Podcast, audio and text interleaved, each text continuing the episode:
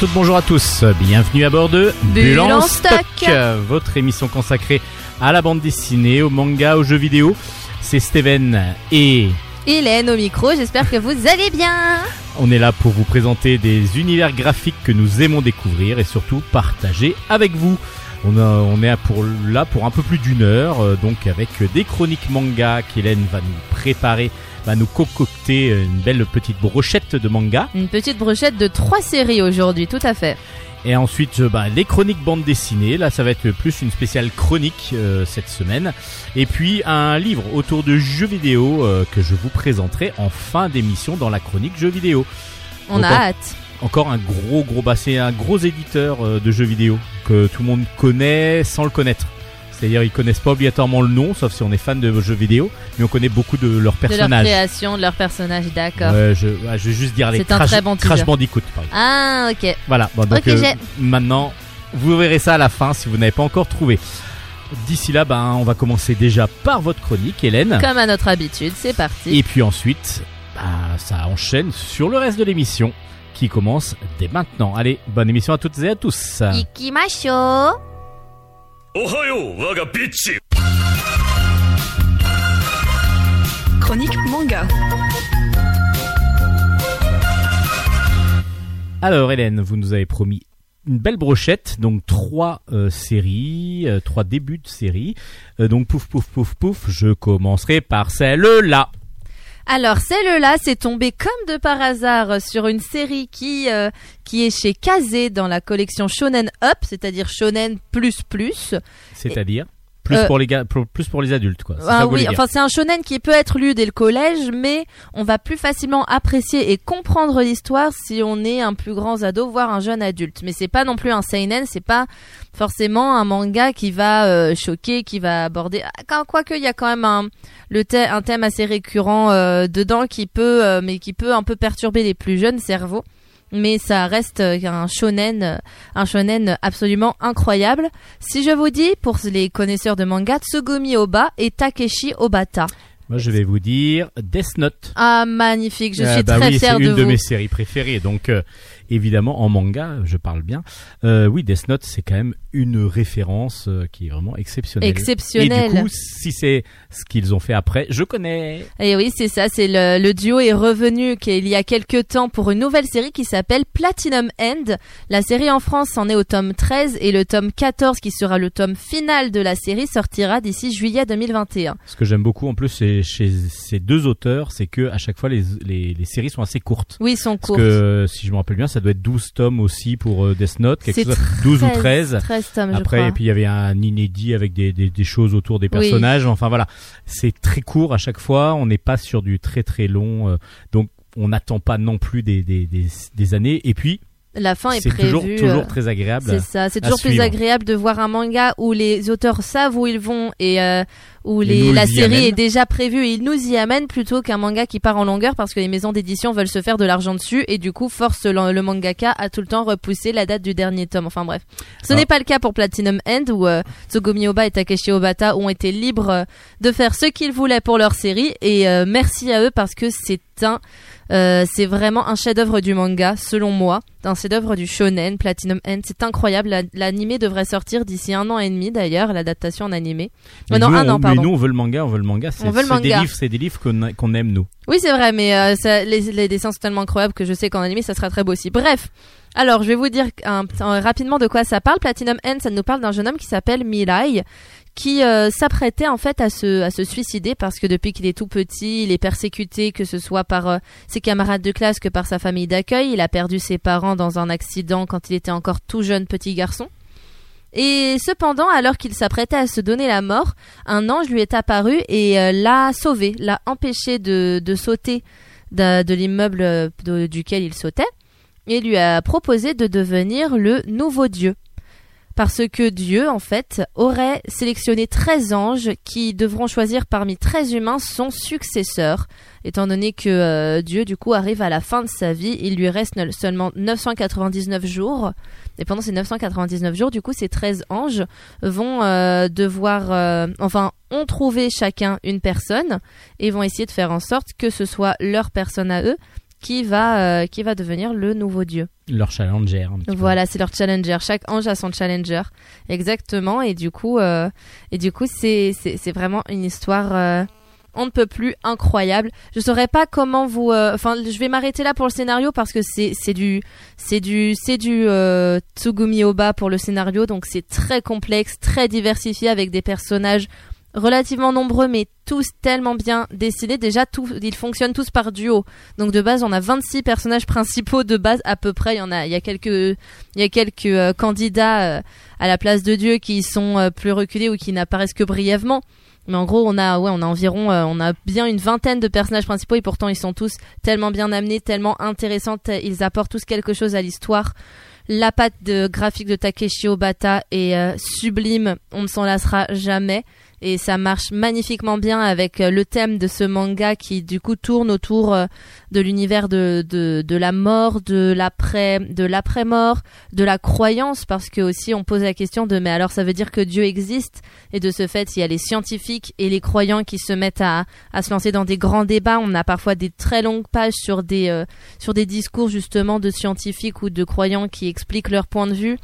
Et c'est pour ça que je dis que c'est pas forcément mettre dans la main d'un tout petit. Enfin, mon neveu, par exemple, qui a 11 ans, a commencé à lire et a apprécié, mais je sais pertinemment qu'il n'a pas compris tout. Pour tout comprendre, euh, oui, même dans Death Note, hein, même, euh, la Exactement. fin, euh, tous les premiers tomes de Death Note, même s'il y a un peu trop de violence peut-être pour les plus jeunes, mais le début de Death Note est compréhensible et dès qu'on commence vraiment à rentrer dans la tête de elle et ainsi de suite, ça devient beaucoup plus complexe. Le, le- voilà, le côté Euh, enquête. et, et- et du coup, euh, Planit- Pat- Platinum N, pareil, les premiers tomes sont plutôt euh, plutôt faciles d'accès, je trouve. Oui, parce que plus justement dans l'action, etc., dans ont le aussi un shonen. pouvoir, ça, vous oui, c'est vrai, je l'ai pas dit. Mirai, les anges euh, leur donnent des pouvoirs. Voilà, chacun a un, pouvoir avec euh, des flèches et ainsi de suite. Avec des ailes, des flèches qui ont différentes euh, capacités, etc.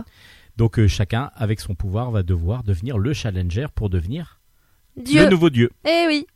Donc Platinum End, évidemment, c'est un classique maintenant. C'est même devenu un classique dès le début, dès le premier tome. Dès le premier tome, de toute façon, Kaze a très bien fait sa, sa com puisque euh, ils ont tout de suite dit c'est le nouveau manga des créateurs de Death Note. Les gens sont rués dessus, moi la première d'ailleurs. Mais oui, tout à Et, fait. euh, et c'est en même temps, euh, c'est une très très grande réussite que ce soit d'un point de vue du scénario que d'un point de vue du dessin. Je vous le conseille.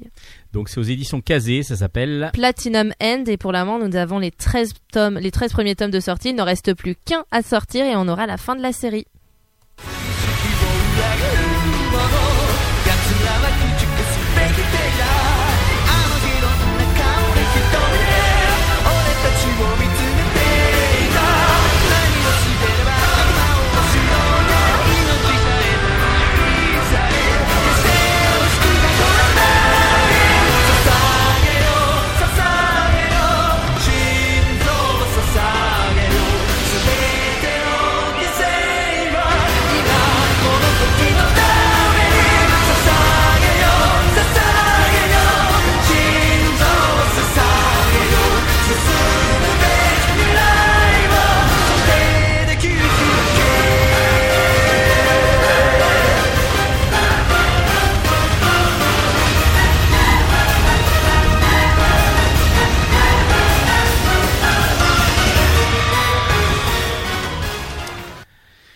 Alors vous êtes toujours dans Bulle en stock, toujours dans les chroniques d'Hélène, la chronique manga. La chronique spéciale Japan. Elle nous a promis trois euh, mangas. Là, on en a fait un, donc je pense que le prochain, c'est le Deuxième. Ouh, non bah non pas second puisqu'il y en a un troisième. Second c'est quand il y a rien oui, après. d'accord, c'est vrai. Bon, bah c'est euh, c'est le deuxième. alors. Oui c'est le deuxième. Alors, comment il s'appelle celui-là ça s'appelle Noragami ou Noragami pour le prononcer à la japonaise. Et c'est aux éditions Pika Édition et c'est écrit et dessiné par Adachi Toka. Alors pour le moment en France nous avons 21 tomes de sortie, il y en a 23 au Japon et euh, la série est encore en cours pour le moment. Pour le coup, contrairement à Platinum Man, ce n'est pas encore une série terminée, on ne sait pas combien sur combien de tomes elle va elle va durer. Mais euh, mais voilà, c'est c'est un c'est un shonen donc qui est aux éditions Pika. Alors, de quoi cela nous parle? Ça nous parle d'un d'un jeune dieu. On reste dans le domaine divin, mais pas la même chose, parce que Platinum N, c'est plus euh, d'un point de vue du euh, d'un point de vue des religions monothéistes, alors que là, le dieu en question, c'est un dieu typique euh, du Shinto japonais, du folklore japonais. Enfin, il n'est pas connu, mais mais il est représentatif du coup des kami, c'est-à-dire des petites divinités au Japon. Il s'appelle Yato. Et il se proclame comme le dieu qui est au service euh, de chacun. Parce que ce qu'il fait, c'est que il écrit un peu partout euh, son, un numéro de téléphone sur des murs et ces numéros de téléphone ne peuvent apparaître que si nous sommes dans un moment de détresse profonde et de ce fait, on peut du coup l'appeler et il apparaît comme par magie et en échange de 5 yens, c'est-à-dire environ 10 centimes, euh, vous rend service. Pourquoi 5 yens Parce qu'en fait, c'est la somme en règle générale qu'on donne à un sanctuaire quand on fait une prière. Avant de faire une prière, euh, la coutume veut qu'on mette une pièce dans, euh, dans une urne prévue à cet effet, puis après on fait on, prie. Et en règle générale, les gens mettent des pièces de 5 yens. Euh, C'est la pièce avec le trou au milieu, la pièce en bronze avec le trou au milieu qui est aussi assez assez connue dans l'imaginaire collectif comme comme pièce de yen, alors que pourtant sa valeur est vraiment ridicule. Du coup, ce Yato, il est, euh, c'est un peu un dieu à tout faire. Parfois, il va réparer euh, la plomberie de chez quelqu'un, etc. C'est vraiment les gens qui l'appellent euh, pour tout et rien, mais il espère qu'avec toutes ces pièces de 5 yens, il finira par se construire le plus beau sanctuaire de tout le Japon pour devenir ainsi l'un des kami les plus connus, les plus respectés de, de tout l'archipel. Voilà. Et du coup, le graphisme. Bah, le graphisme est très sympa, il est, il est très euh, dynamique, j'ai envie de dire. Les, les scènes de, les scènes de combat, parce qu'il y a des combats à cause de Ayakashi, qui sont également des, des, des êtres euh, typiques du folklore japonais, mais qui sont des êtres un peu malfaisants, mal- malveillants, pardon. Et euh, du coup, il se bat régulièrement contre ces, contre des êtres euh, de ce type, et les scènes de combat sont très sympas. Idem pour euh, les scènes de la vie de tous les jours. On est vraiment. bah, je crois que l'histoire se situe clairement dans Tokyo. J'ai pas envie de vous dire une bêtise, mais en tout cas, là, on, sait qu'on est dans une est dans une ville japonaise, une grande ville, et pas un petit village de, de campagne. Et ça fonctionne bien, et les personnages sont très beaux, sont très attachants. Et vraiment, c'est un shonen que je, décou- que je découvre tardivement, mais qui finalement me plaît beaucoup. Parce que déjà, ça touche au folklore japonais, qui est quelque chose qui m'intéresse énormément. Je vous en avais déjà parlé avec mes voisins les, mes voisins les yokai. Je crois que ça s'appelait Oui, comme ça. Non, mes ça. voisins les esprits, mais du coup, ça parlait oui, des yokai. Euh, je vous en ai déjà parlé avec euh, d'autres séries de ce type et c'est vrai que c'est quelque chose qui me plaît énormément et là du coup on est on suit l'histoire de Yato et d'une jeune fille qui s'appelle Hiyori Hiyori plutôt si vous voulez qui euh, qui en fait va faire la rencontre de Yato un peu par inadvertance et du coup ils vont euh, elle va l'aider euh, un peu un peu euh, un peu contre elle enfin elle, elle va l'aider sans forcément de base avoir envie de le faire pour euh, créer son sanctuaire Contre son gré. voilà merci contre son gré c'était l'expression que je cherchais Donc une bonne série une bonne qui série continue donc euh, chez Pika, Pika Édition, Édition. et ça s'appelle Ça s'appelle Noragami. きれない。やりきってない。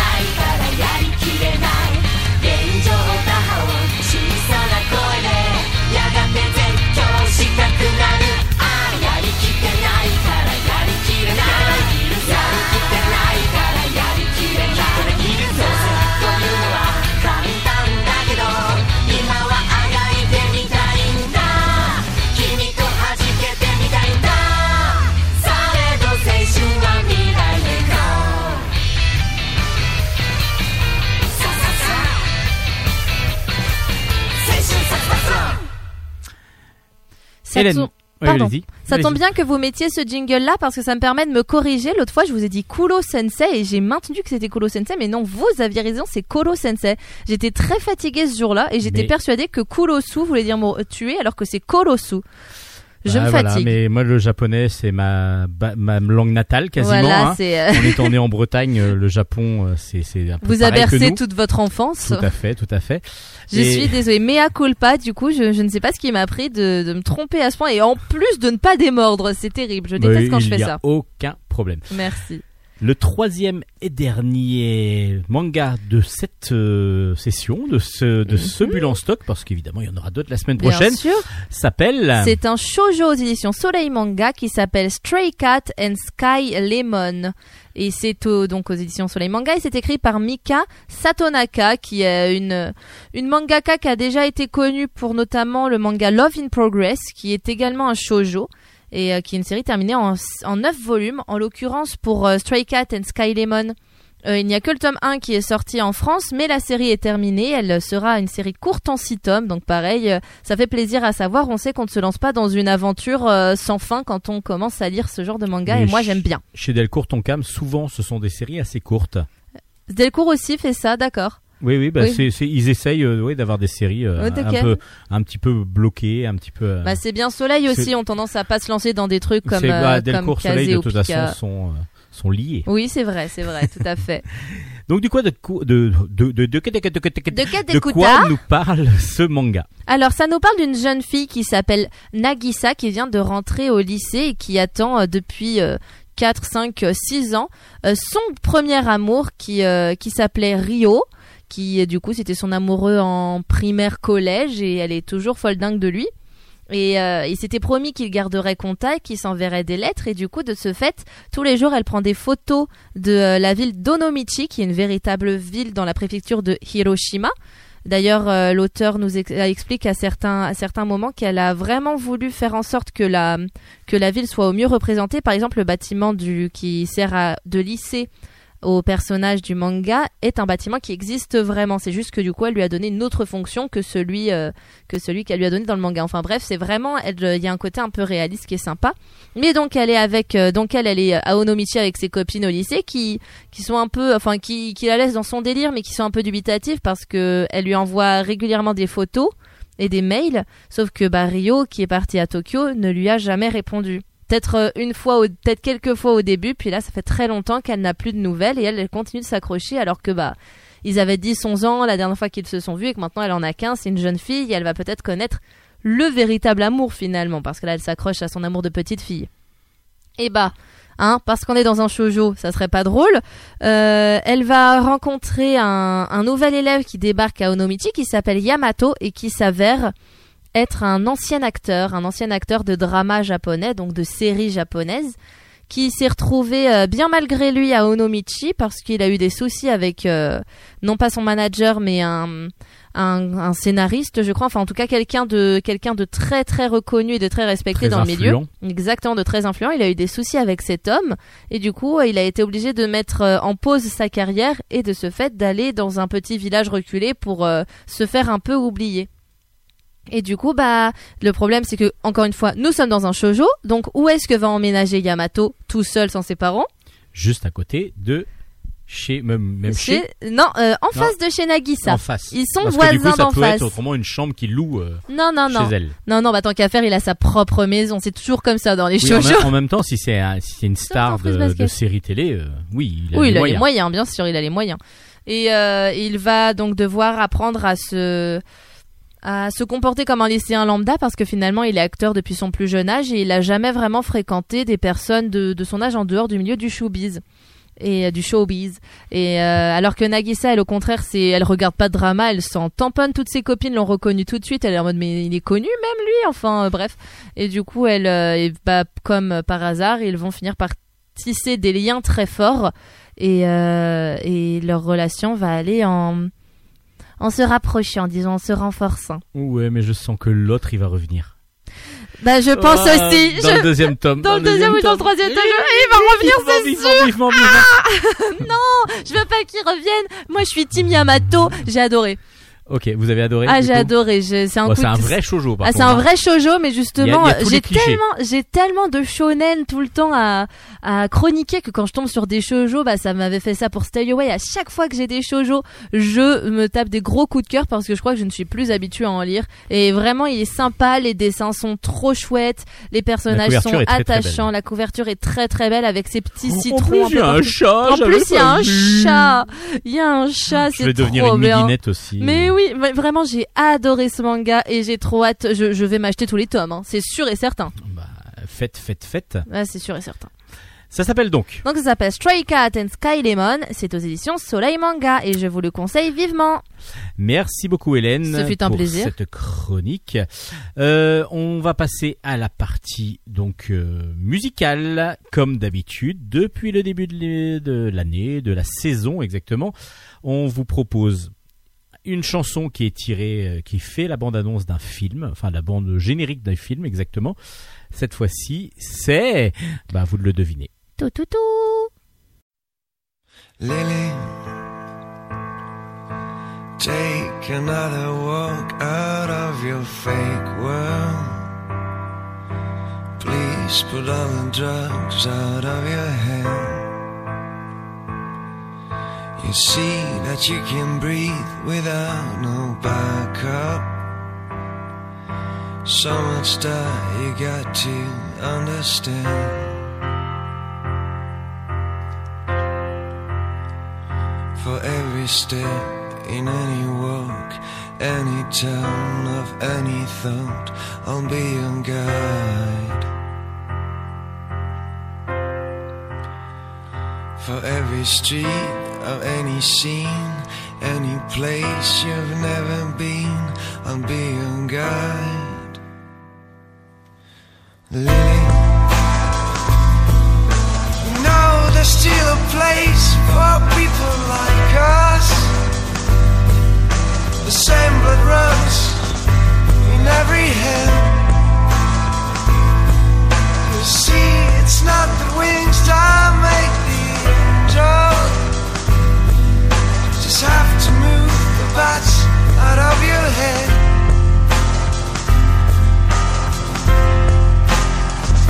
For every step in any walk, any turn of any thought, I'll be your guide.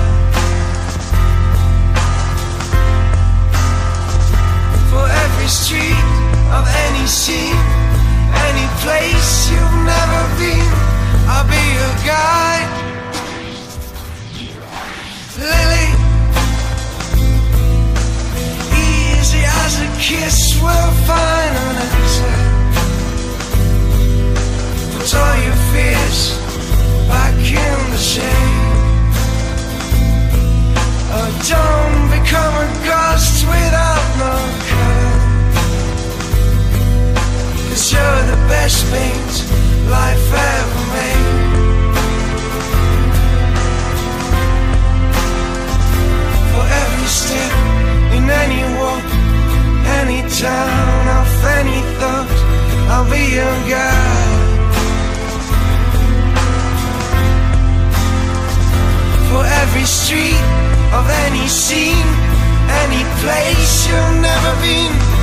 I'll be your guide.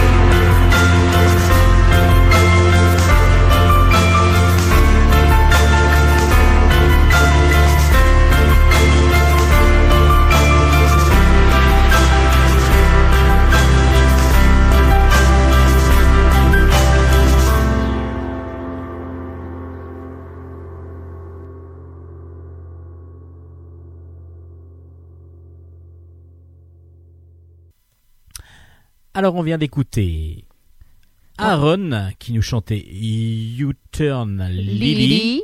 Et, Et, c'est de tirer de quel film du coup et bah, c'est tiré du film Je vais bien, ne t'en fais pas. Tout à fait, un film de Plioret euh, et ça date de 2006 avec euh, Mélanie Laurent, Kat Julien Boisselier entre autres. Un film très émouvant, Hmm, très très, très émouvant. très romantique. Et la chanson, ben, c'est un groupe français. Aaron, c'est un groupe français qui chante en anglais, mais c'est un groupe français. Moi, Eh que ben, j'adore cette, euh, j'adore cette chanson. C'est pour ça que je voulais la mettre aujourd'hui. Allez, maintenant, on passe au à la partie man- euh, manga, j'allais dire. Bande, Ça y est, je vous ai converti avec ma dernière chronique. bande dessinée.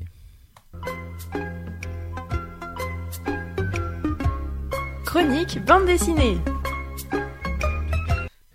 On commence euh, ces chroniques bande dessinée avec Si je reviens un jour, les lettres retrouvées de Louis Spikowski C'est de Stéphanie Trouillard au scénario et de Thibault Lambert au dessin aux éditions des Ronds dans l'eau. C'est une superbe album, très très émouvant. On est en 2010 au début de l'album, lorsque a, on est en train de, changer l'emplacement du lycée Jean de La Fontaine dans le 16e arrondissement de Paris. Et là, lors du déménagement, sont retrouvées des lettres, des lettres d'une d'une jeune demoiselle donc euh, la fameuse Louise Pikowski, des lettres qui ont été écrites dans les années 30-40 et qui étaient destinées à sa professeure de lettres, justement au lycée. Ces lettres montrent la passion qu'avait euh, Louise pour euh, les lettres, pour l'envie d'étudier, d'apprécier ce que lui apprenait sa professeure. Et sur toutes ces lectures, toutes ces lectures qu'elle essayait euh, d'emmagasiner, qu'elle essayait de, de penser pour s'échapper. Et oui, parce qu'on est au début des années 30, euh, de- des années 40, et il y a la guerre. Louise et, comme sa famille sont juifs, et la dernière lettre qui est retrouvée dans cette euh, pile de lettres date du 22 janvier 1944 et euh, bah, c'est le jour où la famille Pikowski a été enlevée et qui, est donc partie dans les camps de concentration, famille que l'on ne reverra jamais. À partir de ces lettres retrouvées, euh, Stéphanie Trouillard a donc décidé de d'abord d'en faire un documentaire, un web documentaire que l'on peut retrouver euh, sur le site France 24 si je me rappelle bien. Et cette donc une adaptation en bande dessinée avec euh, Thibault Lambert au, dessin. Un dessin qui est euh, simple un petit peu euh, cartoon par moment euh, très enjoué en même temps assez rond. Donc euh, du coup il y a un côté presque enfantin dans le dessin naïf un petit peu mais superbe superbement bien dessiné. Et du coup, ça nous donne un côté joyeux dans, la, dans, dans cette BD parce qu'on va retracer les, les dernières années de, de, de cette de Louise qui, qui est fan de de- de- d'école. Et puis à partir de cette de ces écritures euh, ben vont on, va retracer comme ça ces dernières ces dernières années de vie. Euh, et puis surtout l'attachement qu'elle avait pour sa famille. Sa famille qui n'a jamais voulu être séparée. Alors que euh, elle- la, la, la, l'institutrice, pas l'institutrice, la professeure de lettres aurait bien voulu que Louise reste et qu'elle protège Louise pour ne pas être enlevée, enfin oui, enfermée, enlevée par par les nazis, et elle va, euh, elle va par contre choisir de, de rester avec sa famille pour que sa famille ne se sépare pas. Et même jusqu'à la mort du coup mais il ne savait pas évidemment à l'époque ce qui allait euh, advenir de, de sa famille.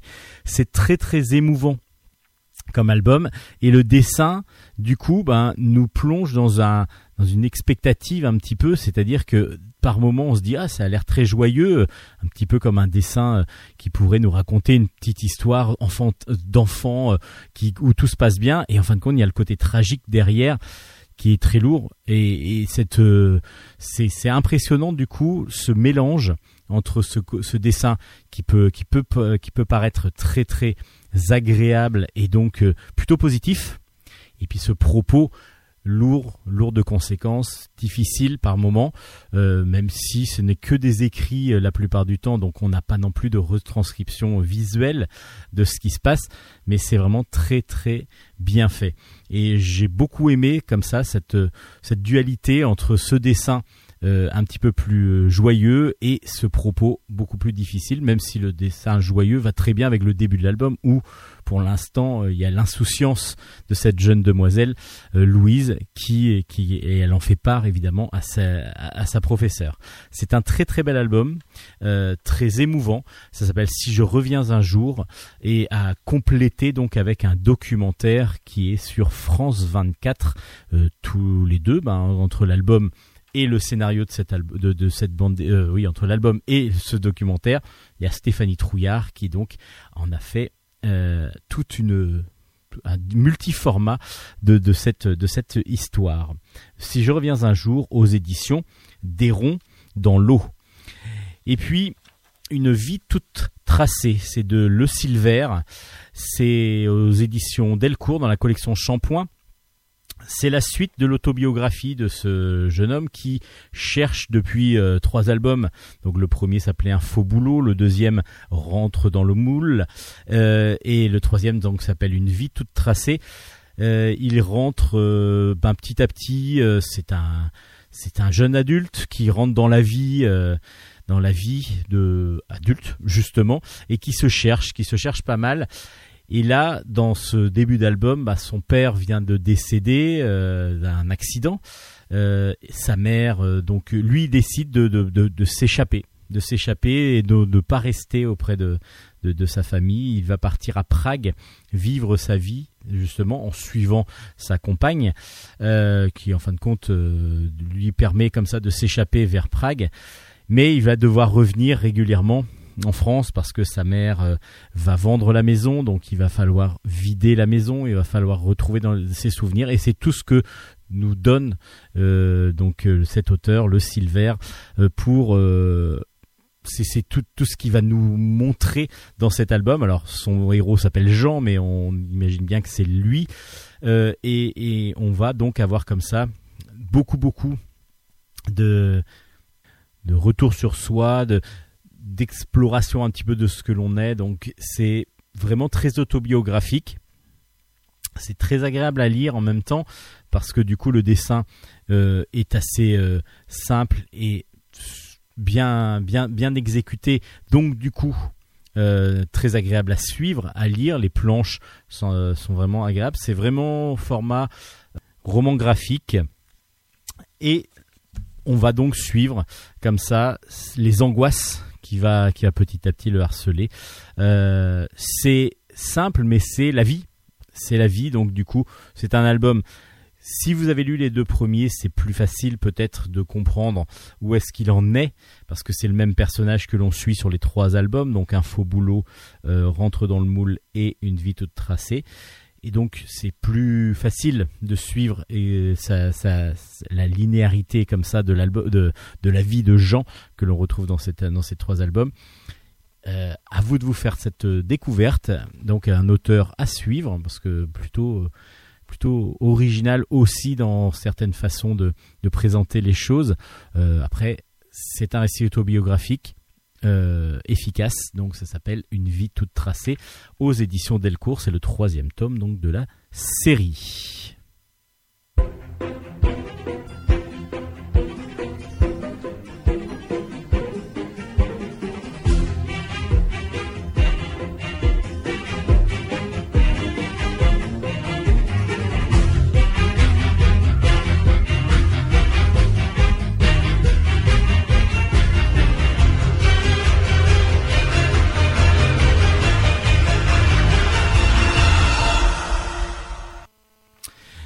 L'évolution de l'homme, l'évolution de l'homme, mais vue par un auteur de bande dessinée euh, irrévérencieux, euh, allemand, euh, qui a toujours un petit peu défrayé la chronique parce qu'il a toujours été assez trash dans certains de ses, dans ses, de certains de ses albums, et puis toujours qu'il y a une réflexion très comique de, de la situation et des situations qui, qui l'entourent. Ça s'appelle Homo erectus et c'est donc de cet auteur allemand très connu qui s'appelle Ralph Koenig.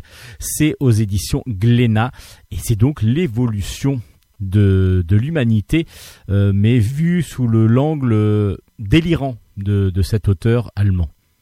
On y retrouve donc un couple de voyageurs qui sont perdus, de, de vacanciers euh, un petit peu clichés, euh, assez gros, euh, avec des lunettes de soleil, des tongs. euh, vraiment, euh, ils sont en plein milieu de l'Afrique, un peu désertique, un peu en- au milieu de savane, et ils ne savent absolument pas où ils sont. Ils sont en train de se perdre.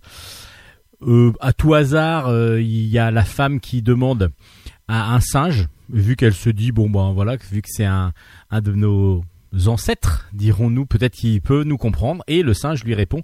Euh, elle demande où est l'hôtel. Il dit bah je ne sais pas, mais si vous restez là, vous allez avoir euh, un spectacle, une sorte de pièce de théâtre qui va se jouer. Et justement, les singes qui sont par là vont petit à petit se réunir pour pouvoir jouer une pièce de théâtre où tout va se dérouler, c'est-à-dire l'évolution de l'espèce comment en est-on arrivé des premiers primates jusqu'à l'évolution qui est justement représentée par ce couple de, beaufs euh, qui, sont là en plein milieu de la savane c'est d'une drôlerie parce qu'il va y avoir, c'est très drôle à, suivre et puis en même temps il va y avoir plein de réflexions, mais la réflexion est toujours un petit peu euh, dans l'humour. Évidemment, euh, il va y avoir donc euh, pourquoi euh, l'homme a évolué et est devenu aussi bête. Évidemment, pourquoi les singes qui étaient à quatre pattes dans les arbres au départ se sont décidés un jour de, de descendre de l'arbre? Bon, c'était pour juste aller faire pipi en fin de compte. Pourquoi ils se sont mis debout? Et puis, il va y avoir des réflexions sur la place de la femme dans l'humanité mais à travers les singes. C'est-à-dire que les femmes ne sont là que pour procréer, donc euh, ne doivent copuler qu'avec le mâle alpha. Euh, si euh, elles dérogent à ces règles, évidemment, bah, elles ne sont pas, elles ne font pas partie de l'humanité comme on l'entend, enfin de l'humanité, de, l'évolution comme on l'entend.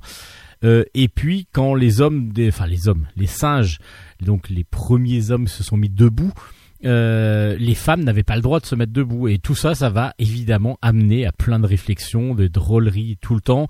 On va suivre un, un singe qui lui est homosexuel euh, avéré et qui cherche absolument à vouloir euh, se faire euh, inséminer par un enfin pouvoir coucher avec un, un autre un autre singe plutôt dominant.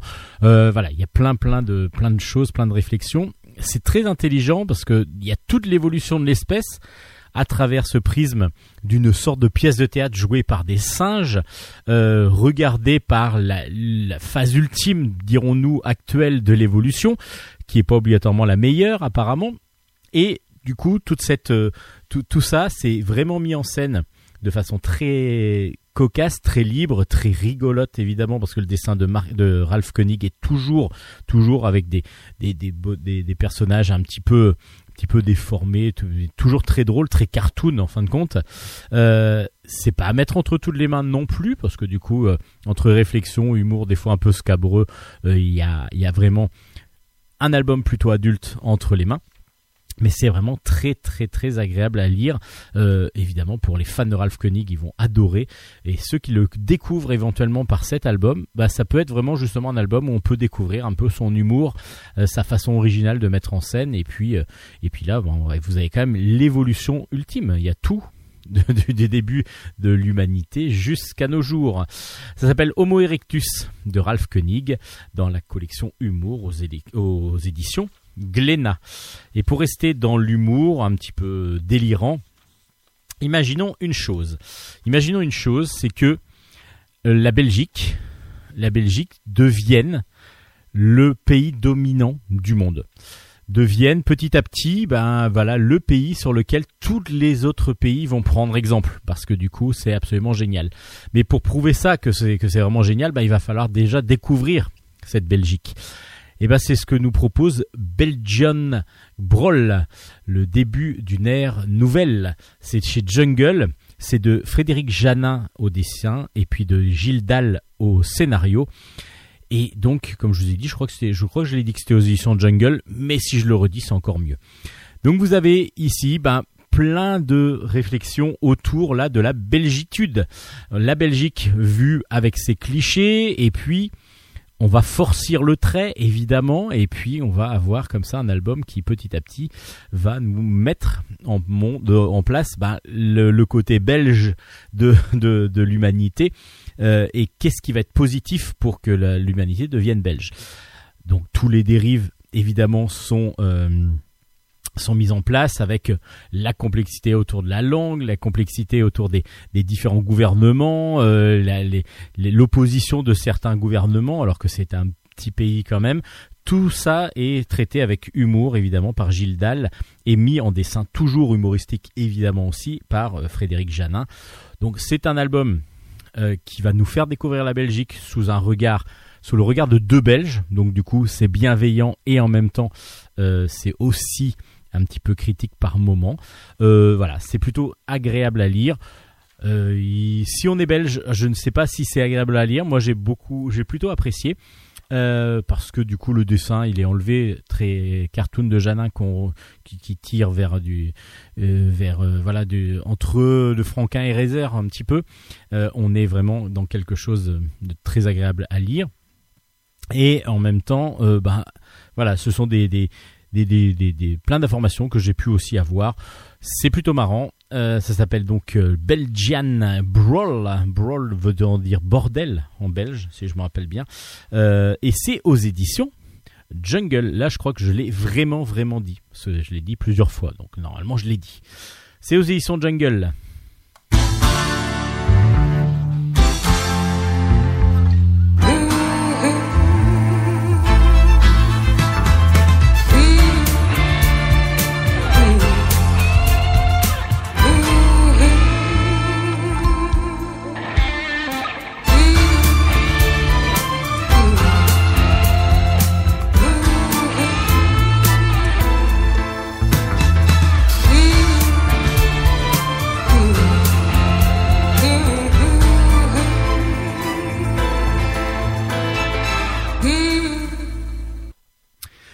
On poursuit avec Armen 43. C'est de Briac au scénario et au dessin. C'est ressorti aux éditions Locus Solus. C'est une nouvelle édition euh, revue et augmentée qui est parue donc aux éditions Locus Solus. Euh, et je vous avais déjà présenté un album de Briac il y a quelques semaines, je sais plus s'il y a deux ou trois semaines, qui s'appelait La Nuit Macorlan.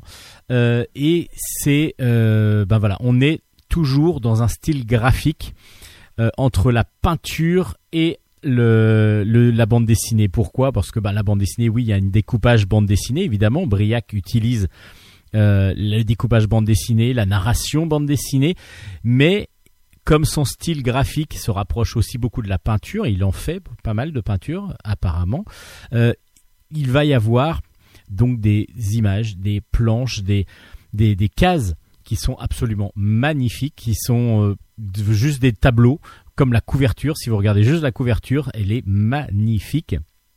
Et vous allez avoir un style comme ça, de couleur directe du coup, euh, qui va être absolument fabuleuse. Vraiment, les planches sont superbes. Alors je parle d'abord, avant même de vous parler du sujet, déjà du côté graphique. Côté graphique, vous allez prendre une claque euh, qui, qui vraiment méritée, parce que du en plus, l'album est édité en assez grand format, ce qui nous donne toute la possibilité de voir le talent de Briac et puis surtout la beauté de ces planches.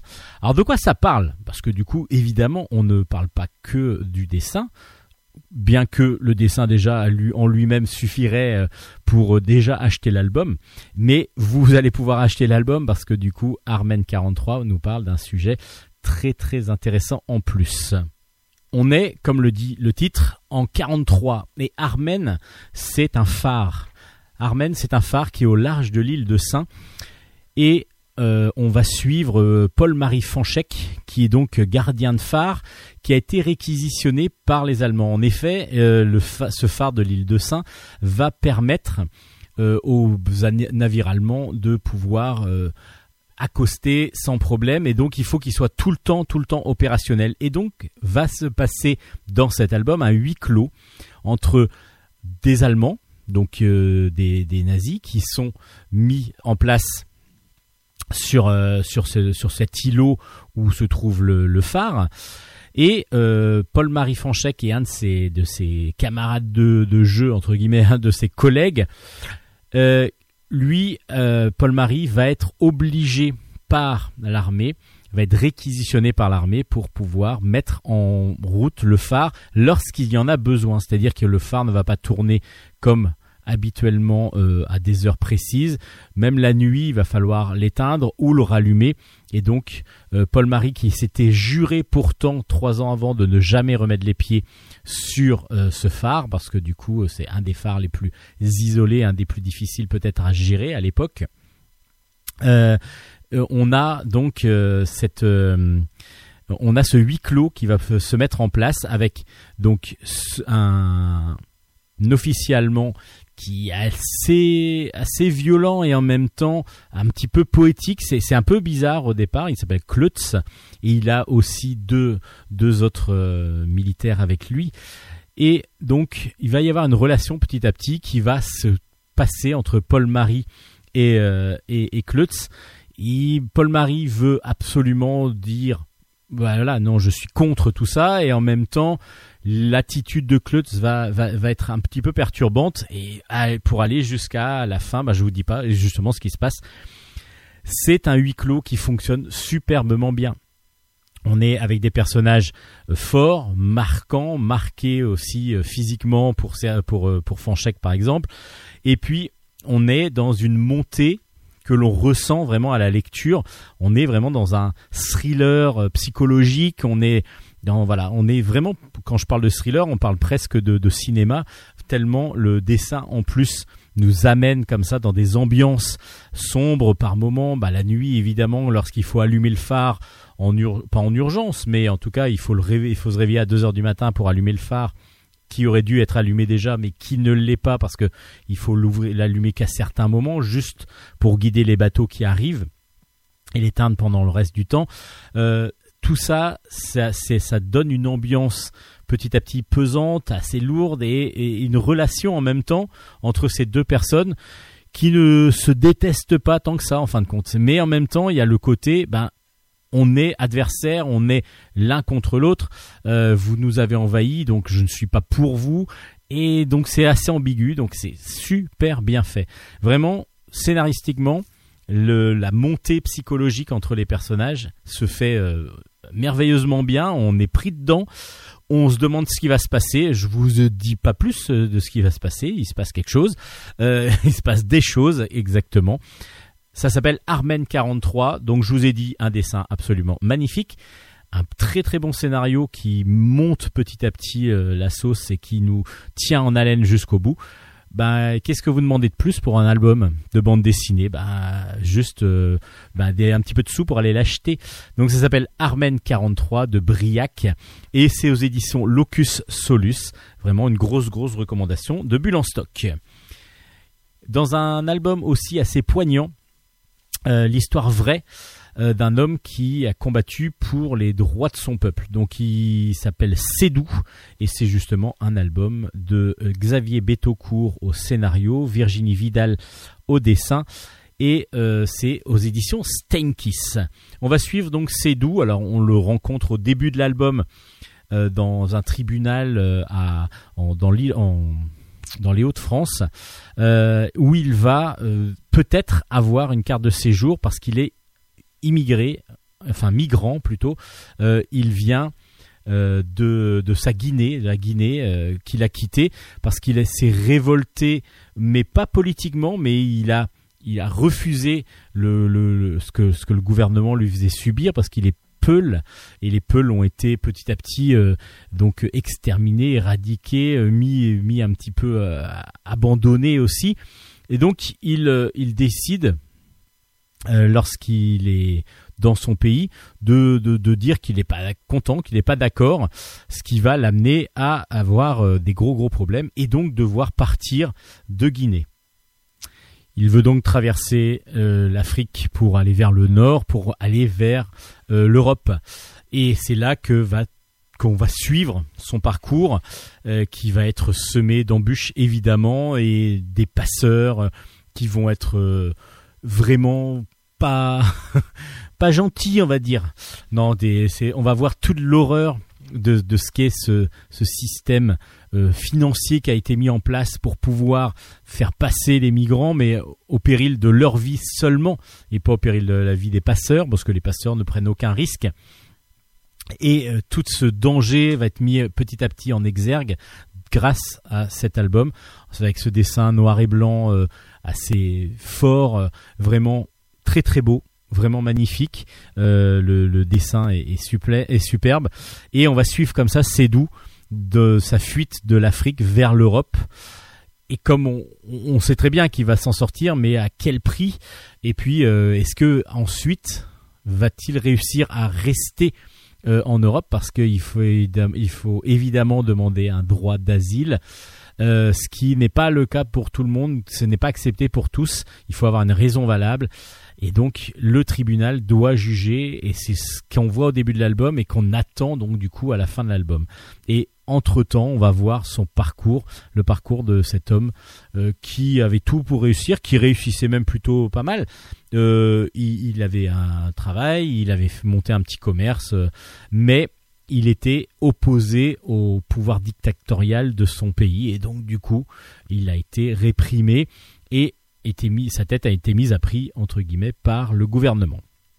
C'est très fort, c'est impressionnant euh, de maîtrise aussi euh, parce que du coup on suit comme ça tous les tous les, rouages et tout ce qui va se passer.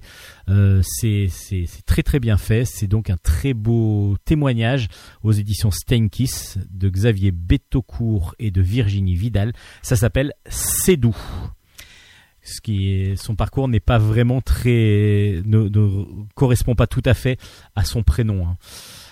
Et puis, ben, autre chose de très très positif, tiens, La Grande Peste. Le tome 1 est sorti, ça s'appelle Le Quatrième Cavalier. C'est de Cédric Simon au scénario, Eric Stalner au dessin, et c'est aux éditions des Arènes BD. Alors, j'ai, lorsque j'ai lu, euh, j'ai commencé l'album, déjà, graphiquement, waouh. Graphiquement, waouh, waouh. Eric Stalner au dessin, euh, c'est assez impressionnant. Euh, les couleurs sont en plus magnifiques.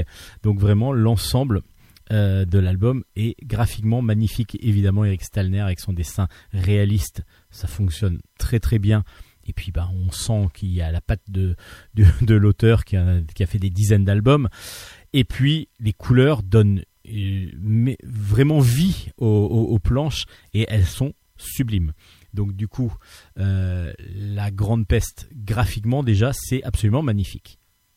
Les couleurs justement qui sont de Claudia Palescandolo sont absolument magnifiques et mettent vraiment en valeur, en exergue, en, beauté euh, les, les dessins d'Eric Stalner.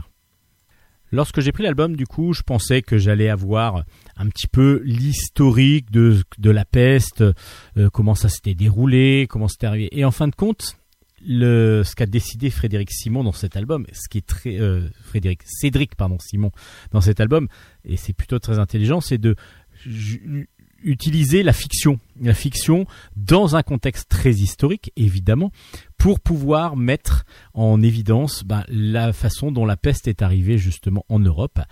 Et c'est très très intelligent. On est en 1347 euh, et il y a une maladie qui arrive justement en Europe et en 5 ans, elle va faire 25 millions de morts. Euh, on va suivre du coup Baldus qui est un, nom, un membre de l'ordre des chevaliers hospitaliers qu'on va justement découvrir. Assez, enfin moi je connaissais pas après je suis pas très historien et Baldus avec son avec son avec quelques de ses camarades navigue sur la mer Méditerranée. Ils sont au large de Rhodes lorsqu'il y a un navire qui croise le chemin d'une galère byzantine à la dérive. Donc ils vont euh, ils vont aller sur cette galère et puis ils vont voir que tous les hommes d'équipage sont morts d'une d'une maladie la pestilence. Donc ils vont reprendre euh, la route, mais euh, ils vont euh, devoir être euh, bah, toute sa toute sa toute sa la troupe de Baldus va être décimée. Euh, tous ses frères d'armes vont être décimés par une sorte de, cavalier. Alors c'est évidemment euh, iconiquement euh, très impressionnant, mais évidemment c'est la façon dont on représente Cédric Simon et euh, Stalner, Eric Stalner, euh, la, peste, c'est un cavalier, cavalier de l'apocalypse en fin de compte, qui arrive et qui décime tout le monde. Mais Baldus, lui, s'en sort et il va arriver justement euh, donc à Rhodes. On suit aussi Alix. Alors Alix, c'est une jeune demoiselle qui est une herboriste, qui est une soigneuse et qui va aider, qui aide sa mère. Donc sa mère et elle portent euh, assistance à la plupart du la plupart du temps au village où elles sont. Et un jour, elle va chercher des herbes. Et là, la- le, le peuple arrive, le, le- village arrive, les villageois arrivent.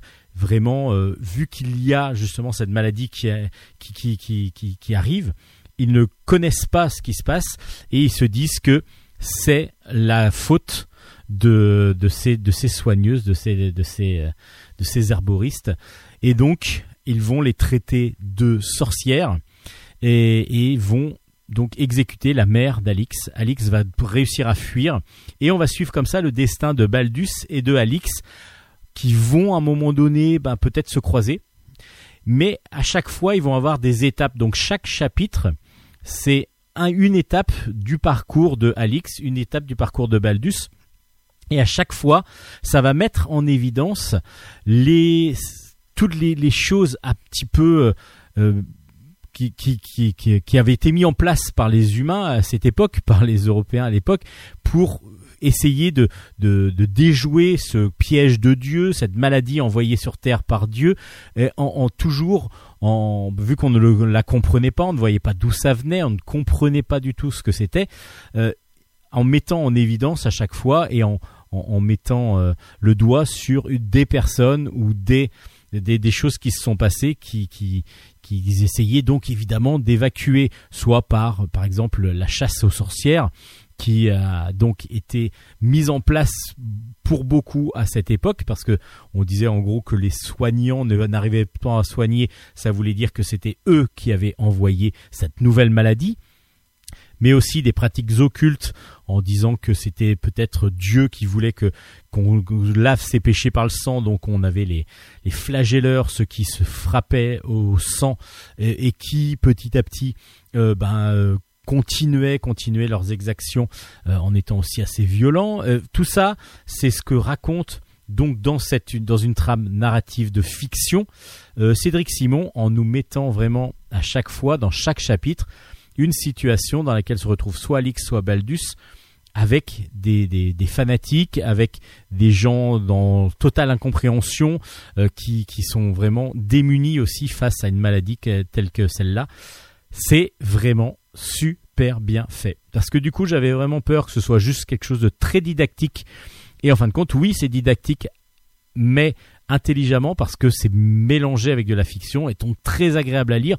Et comme je vous ai dit, euh, toute la beauté du dessin au début de la chronique. Évidemment, ben, le dessin est magnifique. Le, propos est bien fait parce que le fait d'avoir des chapitres comme ça, bah, ça nous amène, on a vraiment l'impression de voyager aussi avec les deux protagonistes. Et puis, on nous met à chaque fois, à la fin de chaque chapitre, une, une carte sur laquelle on va nous parler un petit peu du chapitre avec à chaque fois euh, bah, qu'est-ce que par exemple les hospitaliers, euh, le rapport à la, sorcellerie à cette époque, euh, tout, tout ce qui est tout, tout ce qui est émergent et tout ce qui va être mis en place par l'humanité pour essayer de vaincre cette maladie va être mis en, en exergue comme ça à la fin sur ces sur ces deux, sur cette grande carte en double page que l'on retrouve à chaque fin de chapitre. C'est vraiment super bien fait. En plus, c'est un gros gros volume. Il y a 128 pages. Euh, c'est mais c'est 128 pages qui se lisent euh, quasiment d'un coup. On est vraiment vraiment plongé dans cette dans cette histoire, dans cette aventure, j'allais dire. Malheureusement, elle est historique. Donc du coup, évidemment, l'aventure, on la suit avec ces deux personnages, mais qui permettent de montrer l'horreur de ce qu'était cette maladie et surtout euh, ce que n'ont pas jamais pu faire les gens parce qu'il n'y avait rien vraiment pour euh, déjà imaginer que ça allait devenir à ce point-là. Cédric Simon donc scénarise un super bel album dessiné magnifiquement par Eric Stalner et superbement, bien mis en couleur par, je retrouve son nom, euh, par euh, Claudia Palescandolo. Euh, voilà, c'est un très très bon album qui s'appelle La Grande Peste, le tome 1, la quatrième, le quatrième cavalier, et c'est aux éditions des Arènes BD.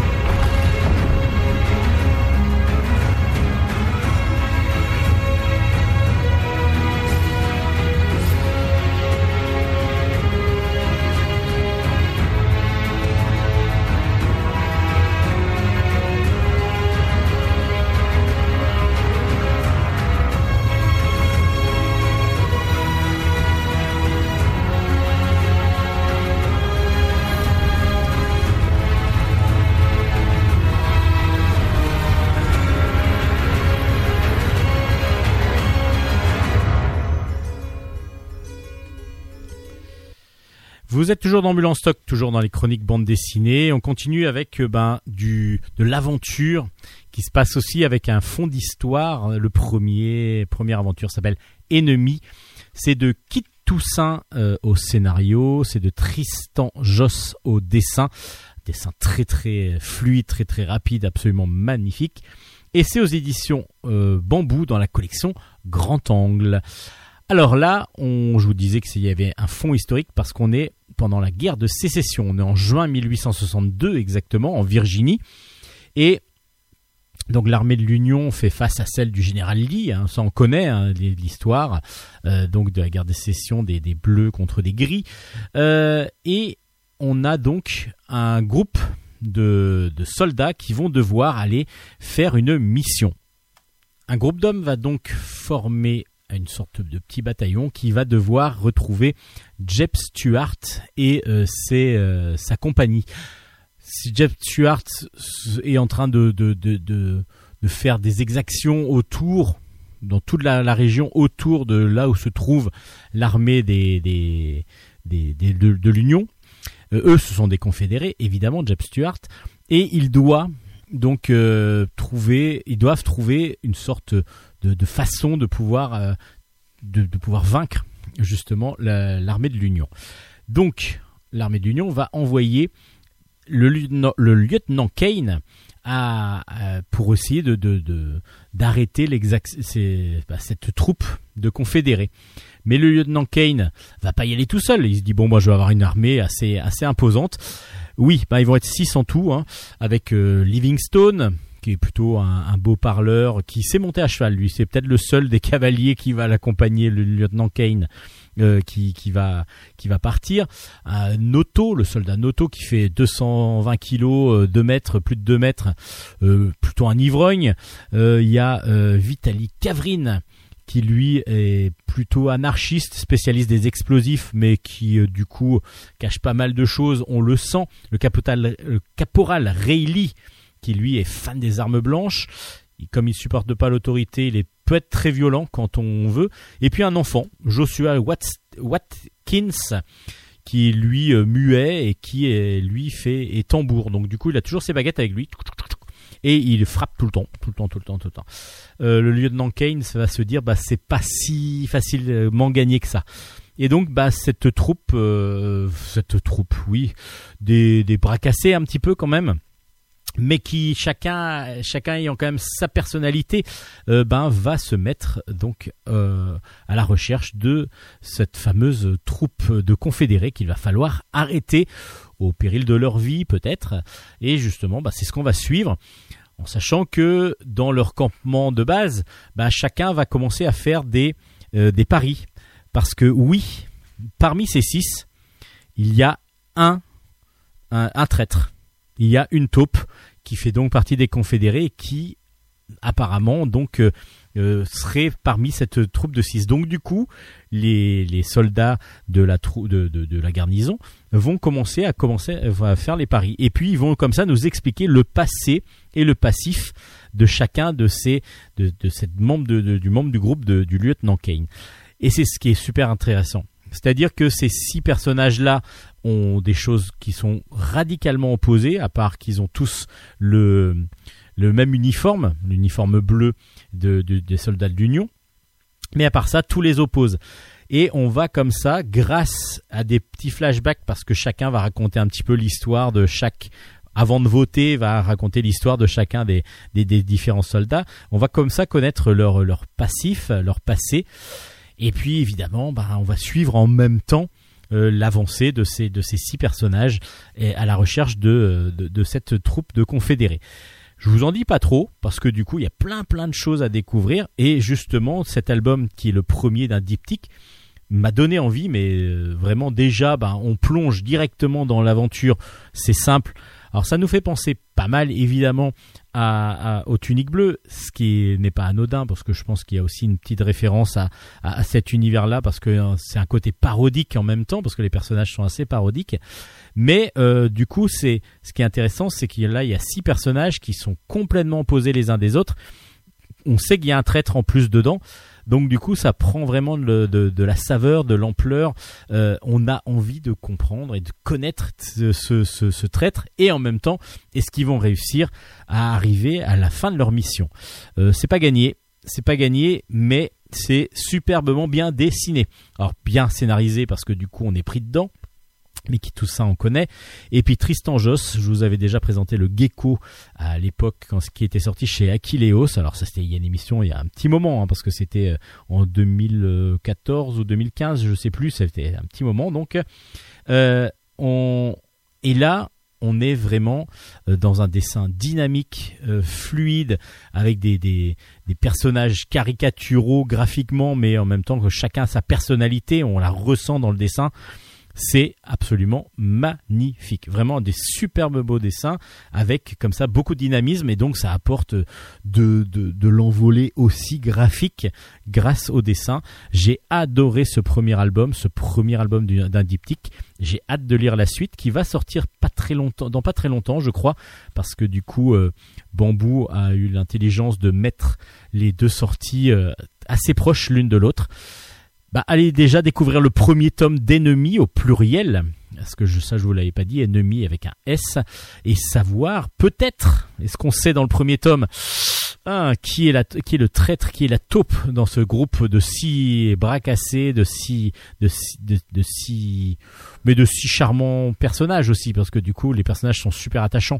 On s'attache assez vite à eux, même si certains restent très secrets, donc on ne sait pas trop comment ils vont réagir, comment ils vont penser, et c'est ce qui fait la force aussi du scénario. Bah, allez voir si on voit déjà qui est la taupe dans ce Ennemi tome 1 aux éditions Bambou. Grosse recommandation de Bulle en stock. Et puis notre grosse grosse recommandation de Bulle en stock, c'est le deuxième tome de Champignac, le patient A. Euh, on est euh, donc avec Becca au scénario, David Etienne au dessin, et c'est aux éditions Dupuis comme le premier tome. Et encore une fois, ben ça fait boum. C'est absolument, ben, c'est le cœur surtout qui fait boum boum quand on lit l'album. On est pris dedans, on est absolument euh, émerveillé par les dessins de David Etienne. Encore une fois, il y a beaucoup beaucoup de très très bons dessinateurs cette semaine euh, dans la dans, dans Bulle en stock. Mais là, David Etienne, évidemment, le, le papa euh, graphique des 4 de Baker Street, nous donne un champignac ben, qui se passe dans les années 40 parce qu'on est en plein milieu de la guerre, euh, comme dans le premier tome où là il, aidait, euh, il aidait Turing, Alan Turing à mettre en place son code, son code Enigma et donc du coup, enfin le traduction du code Enigma. Et là du coup, Champignac bah, va nous raconter encore la suite de ses aventures. Enfin non, les auteurs vont nous raconter la suite des aventures de Champignac. Donc on le retrouve avec, euh, on est en 41, euh, pas comme Champignac et donc amoureux de la charmante Blair Mackenzie qu'on trouvait dans le premier tome. Et là, ils vont décoder un- à un moment donné un message qui leur est directement, euh, qui leur est directement envoyé d'Allemagne, de Berlin, et on a donc un message disant venez à notre secours, help, et du coup euh, Champignac arrive à décoder que c'est deux de ces euh, de, de ses amis euh, chercheurs scientifiques qui sont tenus prisonniers en Allemagne. Ces deux scientifiques sont chargés en plus de participer de force au programme de recherche scientifique des nazis. Donc une fois que les deux que le, que le message est décrypté, qu'on sait exactement qui euh, il faut aller chercher, donc euh, il y a euh, un chimiste et un biologiste. Les deux amis donc de Champignac et son amoureuse vont partir au péril de leur vie, donc sauver. là, ils sont en Angleterre pour l'instant, ils vont aller sauver. Donc, c'est enfin tenter de sauver exactement ces deux scientifiques. Alors, pourquoi sont-ils là-bas? Quelles sont leurs recherches? Et on va comprendre que ça tourne autour de d'une d'une solution qu'a choisi l'Allemagne. C'est en fin de compte de droguer les Allemands, les Allemands, en particulier les militaires, pour que il n'y ait aucune inhibition, au contraire, qui- enfin au aucune euh, voilà, qui, lâchent tout, qui ressentent euh, pas la peur, qui qui osent. Euh, donc il y a une drogue qui va être mise en place et que tout le monde va inhaler petit à petit. Et en fin de compte, tout ça, c'est parti d'une réalité. Il y a eu même des reportages là-dessus où euh, les, scientifiques allemands avaient mis au point justement un médicament qui était prescrit. Donc tout le monde en prenait des cachets le matin pour comme ça ne plus avoir de peur, ne plus avoir. Et donc c'est pour ça que les troupes allemandes pouvaient euh, faire le Blitzkrieg en particulier. Donc euh, c'est, on va découvrir petit à petit que c'est à cause de ça que la guerre éclair, comme ils l'avaient appelé, donc a pu être faite parce qu'ils n'avaient aucune peur et surtout ils n'étaient pas obligés de dormir. Ils avaient toujours autant de courage, autant de, vivacité, de hargne, de haine. Euh, donc du coup c'est comme ça qu'ils ont pu survivre à cette euh, invasion euh, qui marque le début de l'invasion justement nazie en, Europe. Et là, on va donc découvrir pourquoi ces scientifiques étaient là-bas.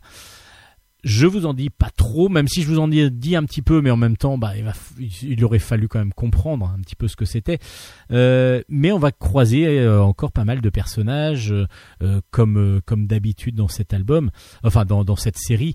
Euh, on va, il y aura Von Braun, Göring et puis d'autres. Donc je vous en dis pas trop parce que j'aime j'aime bien laisser les surprises.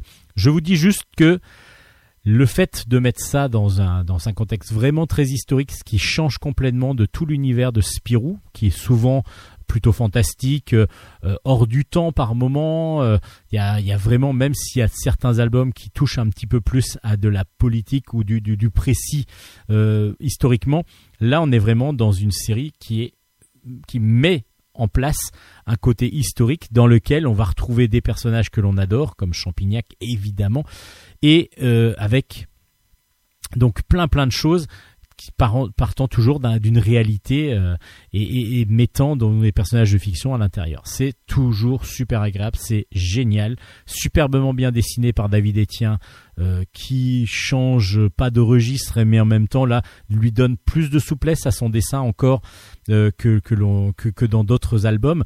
Donc du coup il arrive entre la quête de l'oiseau du temps et, ces- Champignac, il y a un style graphique qui évolue, euh, mais on a l'impression voilà qu'il n'a pas tout à fait le même style graphique entre les deux albums. C'est super agréable à lire, c'est génialement scénarisé, génialement dessiné. Un gros gros gros coup de cœur de Bulle en stock. Bah là cette année, cette semaine, si vous voulez euh, des- acheter tous les tous les coups de cœur de Bulle en stock, euh, ça va vous coûter peut-être un peu cher. Mais en même temps, c'est normal, c'est normal parce que c'est que du bon, que du bon, que du bon. Euh, voilà. Et puis bah il y en a encore d'autres, hein, du bon, hein, si vous voulez. Allez, on continue avec euh, deux albums, tiens, qui sont sortis chez Delcourt. Le premier s'appelle La montagne invisible, c'est la fin d'un diptyque. Le tome 2 s'appelle La mémoire du monde. C'est de Macchio au scénario, avec Frédéric Richaud aussi au scénario. Donc ils, ils sont mis à deux pour faire le scénario. Et Léo Max au dessin. C'est donc, comme je vous disais, comme je vous ai dit, aux éditions Delcourt. Euh, on suit euh, depuis le premier tome Zachary euh, et Gunther. Alors Zachary et Gunther sont deux personnages complètement différents parce que Zachary, lui, c'est un, un, prof euh, de philosophie qui fait boxeur, ancien boxeur professionnel, qui avait rencontré une jeune demoiselle qui s'appelle Nina, si je me rappelle bien. Et Nina, euh, elle est allemande. Elle vient le voir à la fin de d'une conférence. Ils, ont un crush, ils ont un crush, voire même, bah, et voilà, ils finissent ensemble euh, au lit, et ainsi de suite. Ils commencent même à être bien accrochés. À part que il y a quelqu'un qui, euh, il y a une bande de, de, malfrats qui viennent leur tirer dans, dans, dans lorsqu'ils sont chez, chez lui. Il lui leur tire dessus et Nina est blessée grièvement euh, d'une balle euh, euh, à la tête. Et la balle risque de, toucher le cerveau et donc de la tuer. Enfin non, elle est même dans le cerveau, mais à un endroit où c'est moins, encore moins grave. Mais là, elle peut à tout moment donc être tuée à cause de cette balle. Zachary donc voit que c'est il y a peu de possibilités de la sauver, à part peut-être un chirurgien, mais un grand chirurgien, euh, neurochirurgien, qui, a disparu un petit peu parce qu'il est parti au Tibet.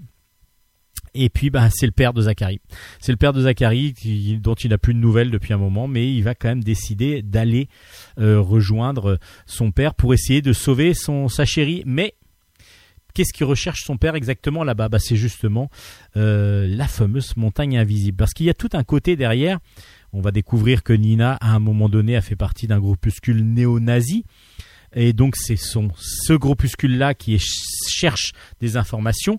Et il faut savoir que le père et le grand-père de Zachary ont fait des recherches sur un- un- une, sorte de, de plaque, euh, une sorte de miroir qui s'appelle le miroir de Kailash, euh, qui a été découverte justement au Tibet et qui permettrait de, créer, de, de, de découvrir un passage vers, un, vers un- une montagne invisible qui, se passe, qui serait au Tibet.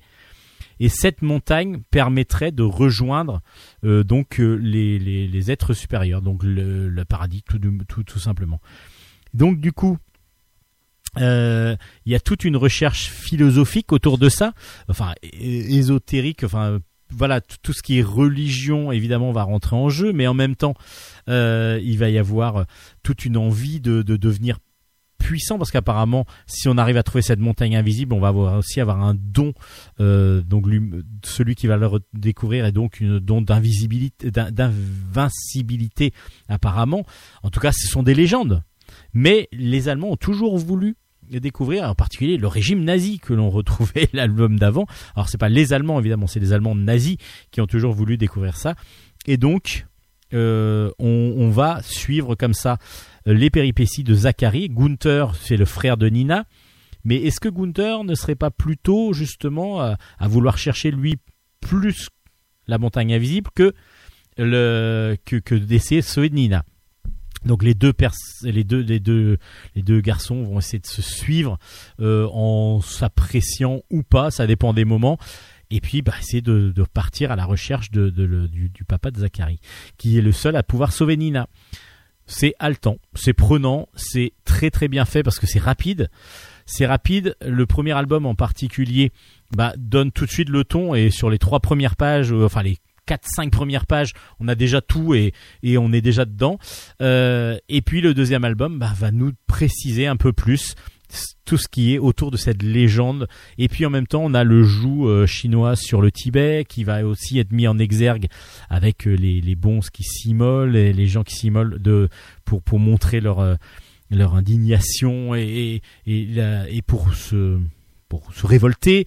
Euh, et tout ça il y a un côté donc géopolitique en même temps que un côté ésotérique qu'un côté et du coup polar. Et tous les trois en même temps ça fonctionne super bien parce que du coup on peut être pris par le polar euh, surtout sur le premier album plus et sur le deuxième sur le côté ésotérique qui est assez complexe et en même temps qu'on comprend très facilement. Donc il y a une bonne vulgarisation en plus du sujet. Avec le côté géopolitique évidemment en, en fond parce qu'on est au Tibet et du coup on peut pas passer outre euh, cette euh, cette contestation politique et cette invasion euh, du Tibet par les Chinois. Voilà ça s'appelle La Montagne Invisible. Le tome 2 est sorti et clos donc un diptyque qui est très très efficace très agréable avec un dessin réaliste de Léo Max qui fonctionne super bien.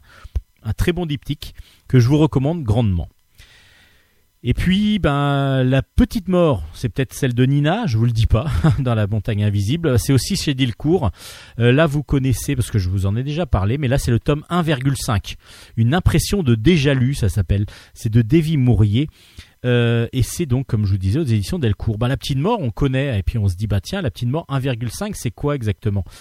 Alors, la petite mort, déjà, faut savoir que c'est la, la fille enfin l'enfant, parce qu'on ne sait pas trop si c'est un homme ou une fille, euh, c'est plutôt un garçon, je crois, Euh, et donc de papa, mort et de maman mort. Papa mort et maman mort sont donc les la mort qui sont chargés, bah, c'est eux pour l'instant qui travaillent hein, euh, sur ça, sur ça, ils sont chargés de faucher les âmes lorsque les gens meurent. À part que la petite mort, elle, elle, elle est donc obligée normalement, c'est un peu comme les bourreaux, on est obligé euh, de père en fils d'être bourreau à l'époque. Bah là, ça va être pareil pour la mort, elle va devenir faucheuse, même si elle ne le veut pas. Elle veut devenir fleuriste. Enfin, il, ouais, la mort, on l'appelle la mort, mais c'est un garçon. Euh, et du coup, euh, bah, c'est pas tout à fait sa volonté. Donc, il va quand même à l'école. il a un chat qu'il adore. et puis, bah, on va le suivre de nouveau. Euh, et puis, pourquoi une impression déjà lu? Parce que il va y avoir un dilemme qui va se poser à lui. Il va avoir un ami, un ami euh, qui s'appelle Ludo, qui a une mucoviscidose, une leucémie exactement. Et puis il a, il a son chat, ce qui s'appelle Sefi. Mais dans le premier tome de La Petite Mort, donc là c'est le tome 1,5, hein, je vous le rappelle, dans le premier tome, il décidait, il doit, pour sa première fauche, euh, décider entre tuer Sefi ou tuer Ludo. Et il décide de tuer son chat. Mais que se serait-il passé si, au lieu de tuer son chat, il aurait tué Ludo? Enfin, il avait tué Ludo. Bah, c'est exactement ce qui se dit dans cet album, qui est vraiment toujours aussi rafraîchissant. Et je trouve que le fait d'avoir trouvé cette idée pour continuer, alors évidemment, il y a d'autres gags autour, parce que, alors c'est sous forme de gag, hein, et en même temps, bah, il y a un côté euh, tragique parce que l'amitié entre Ludo et, la petite mort, euh, lorsqu'il va se, lorsqu'il va le retrouver à l'hôpital, c'est assez impressionnant de d'humanité en même temps pour pourtant des dessins qui sont simples assez assez carrés noir et blanc qui fonctionnent. Alors je dis noir et blanc et en même temps il y a plein de couleurs. Donc c'est pas tout à fait vrai parce que David Mourier là dans cet album il s'est un peu lâché même sur la couleur. D'habitude on est plutôt sur du noir et blanc plus classique avec des strips plus classiques. Et là on est vraiment sur il y a des il y a quand quand quand Ludo et et la petite mort commencent à faire des, des bandes dessinées. Donc là il y a plein de couleurs avec une licorne dragon euh, qui brûle des pages etc on a aussi euh, une, à un moment donné une sorte de BD qu'a écrite euh, la petite mort comme euh, comme comme exercice d'école qui est assez impressionnante aussi je trouve moi rien que séparément celle-là elle est vraiment très très bien faite il y a plein plein d'humour, humour noir évidemment beaucoup, comme David Mourier le sait le faire et c'est le manier.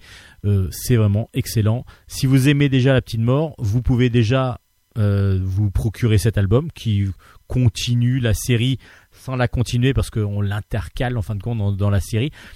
Et puis en même temps, euh, vous pouvez aussi aller voir maintenant les dessins animés sur YouTube parce que du coup, euh, il y a toute la toute la petite mort sur YouTube.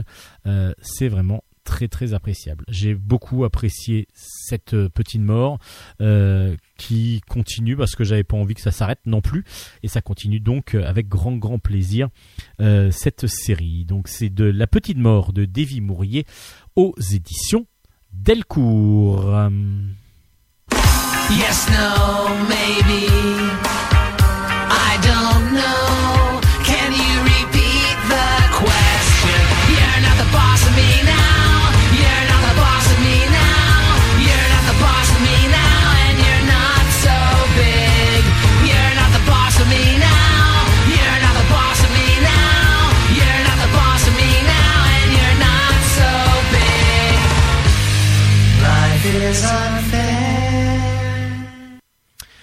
Allez, on va finir ces chroniques BD, mais je vous avais dit après, il y avait un petit peu de, il y a un jeu vidéo qui arrive avec euh, bah, une série, enfin deux mêmes séries que j'aime beaucoup. Alors il y en a une qui est euh, plus didactique que, l'autre. La première s'appelle Le fil de l'histoire raconté par Ariane et Nino.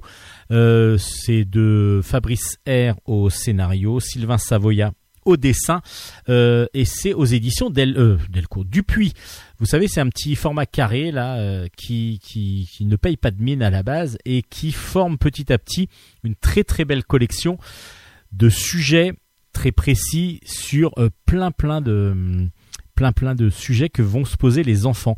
Et justement, plein plein de questions que vont se poser les enfants. Et justement, à chaque fois, ben, on va pouvoir parler, euh, je vous ai déjà parlé de, de quasiment tous, les vikings, les croisades, euh, la peste, comme on en parlait tout à l'heure, mais aussi Gandhi, le Titanic, donc des choses plus contemporaines, les premiers, les pyramides de Khéops, la grande muraille de Chine, et tout ça, c'est euh, à chaque fois un album d'une trentaine de pages avec Ariane et Nino que l'on va suivre. Alors là, cette fois-ci, Ariane et Nino sont en train de vider le lave-vaisselle, de vider la table plutôt, et de mettre tout, tout ce qu'il y a, euh, débarrasser la table et de mettre tous les toutes les assiettes, etc. euh, dans, dans le lave-vaisselle. Et Nino se dit, ah, il faudrait une machine pour faire ça. Et là, Nina, euh, Nina, Ariane plutôt lui dit, oui, mais tu sais, avant d'avoir une machine, on peut nous le faire parce qu'à une époque, bah, quand il y avait beaucoup beaucoup de choses comme ça à faire, bah, on a donné, enfin, on a donné la possibilité. Il y a certains qui ont pris la, possibilité de d'utiliser l'humain comme machine.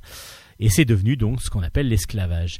Et c'est ce qu'elle va raconter. Alors à chaque fois, lorsque l'on rentre dans, dans l'album, bah, on voit Ariane et Nino qui sont en train de se balader dans les différentes époques. Donc du coup, on a le dessin toujours réaliste, euh, semi-réaliste de, Sylvain Savoya, mais qui tourne vers le réalisme lorsque l'on voit des personnages célèbres. Euh, donc euh, qui, met bien en image euh, toutes les, époques avec les différents euh, les différents costumes avec les différentes les différents lieux donc euh, les différents décors euh, et, tout ça c'est c'est vraiment très agréable à, suivre. Donc c'est vraiment comme si on était dans une encyclopédie mais en même temps on voit toujours euh, Ariane et Nino qui sont un petit peu dans chaque case euh, et qui suivent comme ça à chaque fois le sujet. Euh, ben là justement sur l'esclavage euh, on va avoir beaucoup beaucoup d'informations évidemment et Nino va l'apprendre euh, va apprendre grâce à sa sœur c'est toujours comme ça que ça se passe Nino l'a jamais appris à sa sœur peut-être que ça changera un jour mais en tout cas il va apprendre grâce à sa sœur bah, comment a été est arrivé l'esclavage dans le monde et comment euh, ça s'est arrêté. Enfin, c'est très récemment hein, dans certains pays. On est encore dans 1980, si je crois, le dernier dernier pays à avoir aboli l'esclavage, ce qui est vraiment vraiment euh, vraiment vraiment euh, difficile à, à comprendre. Euh, et puis aussi d'où ça vient, par exemple le mot esclavage, ça vient de, d'un- on était au, au Moyen Âge, il y avait le christianisme d'un côté, l'islam de l'autre, et puis on avait euh, ben, tous ceux qui étaient contre, enfin pas contre, mais qui n'étaient ni musulmans ni euh, chrétiens, ben c'était donc ils ont été pris ben comme comme enfin ils ont été enfermés, ils ont été pris faits prisonniers et en particulier il y en avait beaucoup qui étaient slaves, qui étaient slaves donc les peuples slaves et donc ça va devenir esclaves, c'est parce que ça vient de slave. Et c'est pour ça que, comme eux n'étaient ni chrétiens ni musulmans, ben euh, du coup on se dit bah ils servaient pas à grand chose et ils ont donc servi d'esclaves. Donc les ex-slaves, je sais pas si ça veut venir exactement de ex-slaves, mais en tout cas ce sont des, des, des slaves qui étaient faits prisonniers et qui de, donc euh, sont devenus esclaves. Alors c'est de là devient le mot, hein, mais ça vient de bien bien avant évidemment, euh, l'époque des Égyptiens pour construire les pyramides et, donc on est des millénaires d'humains ont, euh, ont réduit en esclavage beaucoup, beaucoup de, de- centaines de millions. Donc du coup, c'est l'évolution, le, le fait que ce soit tout à fait autorisé à une époque.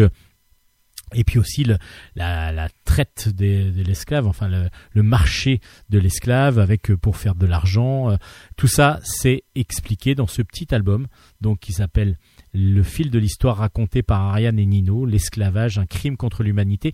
C'est toujours super bien fait, très très enrichi, en plus à la fin de quelques pages pour pouvoir expliquer euh, d'autres choses, pour pouvoir continuer un petit peu l'exploration. Et ça peut servir vraiment de base à des écoles. Euh, je vois moi comme ça et ça fonctionne parce que j'ai une collègue, moi je, vous rappelle, je, travaille au collège et j'ai une collègue qui s'en sert pour euh, faire une base ou euh, reprendre quelques quelques éléments pour pouvoir pour pouvoir attirer et expliquer aux plus jeunes leur le, la façon de, de le sujet en tout cas dont est traité à chaque fois l'album. Donc le fil de l'histoire raconté par Ariane Nino, le 37e tome, alors je sais pas ça sort pas dans l'ordre toujours, ça s'appelle l'esclavage, c'est de Fabrice R au scénario, Sylvain Savoya au dessin et euh, d'après une source qui est assez sûre, je crois, parce que du coup c'est Sylvain Savoya qui m'en parlait. Et normalement, il y en aura au moins une centaine. Donc du coup, ça va faire un beau, beau une belle, belle collection. Euh, si ça continue, évidemment. Et puis pour finir, alors coup de cœur depuis, euh, depuis le début, depuis le, 3, depuis le premier tome, le tome 4 d'une série qu'on adore, qui, que j'adore, qui s'appelle L'émouvantail. Ça s'appelle L'oiseau bohème. C'est euh, de Renaud Diliès au dessin, au scénario, aux couleurs, et c'est magnifique. Et c'est mis, euh, c'est aux éditions La Gouttière. Alors l'épouvantail, ben voilà, c'est émouvant. C'est un épouvantail qui a pris vie et qui se balade comme ça à travers euh, les champs, à travers les forêts, et qui à chaque fois va rencontre des petits personnages. C'est toujours assez anodin, mais c'est toujours très poétique. C'est toujours mis en, en dessin absolument de manière magistrale et magnifique. C'est un format à l'italienne, donc ça peut être un peu euh, bizarre pour certains, mais en même temps, Ça fonctionne superment bien. Et puis il suffit de regarder juste la couverture où il y a justement l'épouvant- l'épouvantail qui est tout peu, assez petit. Et puis tout le reste c'est juste du décor. C'est donc euh, une prairie avec euh, un début de l'orée d'une forêt. On voit euh, un oiseau qui passe au fond. C'est magnifique. Juste la couverture déjà c'est ça, ça donne envie. Et en même temps c'est simple mais superbement bien efficace. Et du coup bah, on est encore dans une très très belle petite histoire douce poétique dans cet épisode, donc, on va suivre l'épouvantail qui va, lorsqu'il se promène, tomber sur une drôle de cabane avec des roues. Bon, nous, on comprend ce que c'est, mais lui n'a jamais vu ça encore. Et puis, elle apparemment, elle est abandonnée. Il rentre à l'intérieur et il y a encore plein de mystérieux trésors à l'intérieur. Et euh, il va découvrir un trésor qu'il ne connaissait absolument pas. C'est une sorte de morceau de bois avec un trou dedans et il y a des cordes qui sont tendues dessus. Et lorsqu'il tape sur la corde, lorsqu'il accroche la corde, ça fait un son. Et ce son-là va lui permettre de discuter avec un petit oiseau, un oiseau, l'oiseau bohème. Euh, donc il va, euh, comme ça, pouvoir, grâce à ce nouveau langage qu'il va petit à petit apprendre, arriver à discuter avec euh, cet oiseau. Bah voilà, vous avez compris euh, toute la douceur, toute la philosophie aussi de Renaud Diliès lorsqu'il explique tout, tout cet univers. C'est magique, c'est beau, c'est tendre, c'est émouvant, euh, c'est vraiment très très belle série, euh, simple. Alors n'attendez pas des grosses courses poursuites et ainsi de suite. hein, Il n'y a pas de et puis même des gros dangers euh, que va subir euh. On est vraiment sur plus de de la réflexion et encore et encore un peu de philosophie, beaucoup de beauté, beaucoup de pureté, beaucoup de de, de, sensations. Voilà, beaucoup ça joue beaucoup sur l'émotion et puis aussi de contemplation. Contemplation, que ce soit lui, le personnage qui souvent est, est sur un arbre en train d'attendre, de, de, de, de regarder ce qui se passe autour de lui, et nous qui subissons et qui, enfin, qui subissons, qui lisons volontairement, hein, c'est pas on subit pas vraiment, qui vivons avec lui, donc et qui contemplons comme ça les aventures de cet émouvantail. C'est absolument sublime. C'est vraiment un très très bel album et une très très belle série que j'adore et que je vous recommande mais plus que grandement. Ça s'appelle donc L'émouvantail, le tome 4 est sorti et ça va être ma dernière grosse recommandation pour les chroniques BD parce que l'album, euh, le bouquin que je vais vous, dont je vais vous parler juste après dans, le jeu vidéo, c'est aussi vraiment génial. Euh, le tome 4 donc s'appelle L'oiseau bohème, c'est de Renaud Diliès, c'est aux éditions La Gouttière, ça s'appelle L'émouvantail.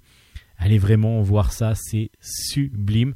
Ça coûte une dizaine d'euros. Euh, je pense que c'est un très très bel album à mettre dans une collection de bandes dessinées pour enfants et que les parents iront de temps en temps lorsque l'enfant sera endormi va ira feuilleter pour voir la beauté des dessins. C'est là-dessus que donc que va se clore les chroniques bandes dessinées, mais il y a encore, comme je vous ai dit, du jeu vidéo. Chronique jeux vidéo. Alors la chronique jeux vidéo, je vais vous parler d'un livre. Un livre, vous savez qu'on suit euh, la collection euh, qui s'appelle, enfin une édition, une maison d'édition qui s'appelle Pix Love Édition, qui pour moi est la référence euh, du, du jeu vidéo rétro en particulier, parce qu'ils nous font des, des superbes compilations de, de, de, de jeux, enfin c'est en tout cas l'histoire de certains jeux vidéo, l'histoire de, de, certains grands maîtres de jeux vidéo aussi, euh, comme Gunpei Yokoi par exemple, ou euh, Michel Ancel, euh, créateur de Rayman. Euh, et puis euh, là, on a l'histoire d'une maison d'édition, enfin d'un éditeur de jeux vidéo, d'un créateur d'une d'une société créatrice de jeux vidéo. C'est l'histoire de Naughty Dog de 1984 à 2005. La grandeur vient des débuts modestes. C'est de Gaëtan Boulanger et c'est euh, un pavé un vrai vrai vrai pavé parce qu'on est à combien de pages? On est à 560, ça- presque 600 pages euh, de de, de, recherche, de, de discussion euh, et qui va retracer comme ça, donc de 1984 à 2005, la l'évolution de cette grande grande maison d'édition qui est Naughty Dog. Donc le livre va présenter vraiment l'ensemble depuis euh, 1984 de la, la création de Naughty Dog par euh, deux adolescents qui s'appellent Andy Gavin et Jason Rubin. Ils sont adolescents, travaillent dans leur garage, ils vont créer des jeux. Euh, donc ce qui s'appelle Ski Crazed et un jeu d'aventure qui s'appelle Dream Zone euh, qui a été édité euh, donc par une petite quantité mais il y a Electronic Arts qui va éditer leur troisième jeu. Euh, et le quatrième aussi qui est devenu très rare qui s'appelle Ring of Power qui était sorti sur Mega Drive. Et puis petit à petit bah ils vont commencer à, à agrandir avoir de plus en plus de notoriété mais ils vont continuer en même temps leur cursus universitaire. Et puis donc euh, ils vont passer un accord avec Universal Interactive pour en 1994 déménager et ils vont s'installer en Californie. ils vont s'entourer, avant ils étaient que deux, ils vont s'entourer de, de collaborateurs et ils vont créer un premier jeu en 3D qui va devenir culte, qui est toujours culte. C'est la preuve, il y a le dernier qui vient de sortir euh, sur PS5, c'est Crash Bandicoot, euh, ben justement euh, ce jeu qui, est devenu un jeu de plateforme vraiment cultissime. Et puis, euh, ben, ils vont continuer. Donc, c'est sorti sur PlayStation. C'est sorti en même temps que la sortie de la PlayStation. Ça a été une révolution ce jeu-là parce que du coup, on n'avait jamais vu ça aussi fluide, aussi rapide, euh, mais en 3D. hein, je parle bien parce que du coup, évidemment, Sonic est beaucoup plus rapide que ça, même dans, en 2D sur Mega Drive. Là, en 3D, Crash Bandicoot paraissait vraiment, euh, vraiment culte. Enfin, paraissait vraiment impressionnant. Et c'était impressionnant et c'est toujours impressionnant même. Et on, rejoue vraiment avec plaisir. La preuve, il y a même eu une compilation de Crash Bandicoot qui est ressortie sur Switch, par exemple, où on peut rejouer aux trois premiers euh, Crash Bandicoot. Et justement, ben, on va suivre l'évolution de Naughty Dog euh, à travers la conception de Crash Bandicoot 2, de Crash Bandicoot 3. Et puis après, ils vont lancer une nouvelle licence qui va s'appeler Jack and Dexter. Ça vous dit quelque chose? Eh ben oui, voilà, Jack and Dexter, euh, 1, 2, euh, Jack X et ainsi de suite. Donc tout ça, c'est l'évolution. Tout ce que l'on va suivre dans ce dans magnifique bouquin, euh, c'est l'évolution de cette grande grande is- euh, maison d'édition euh, donc qui s'appelle Naughty Dog. Euh, c'est marrant parce que du coup deux jeunes comme ça adolescents arrivent à créer une sorte d'univers. Alors après ils vont le lâcher, ils vont même se ben, c'est Sony qui va racheter euh, Naughty Dog.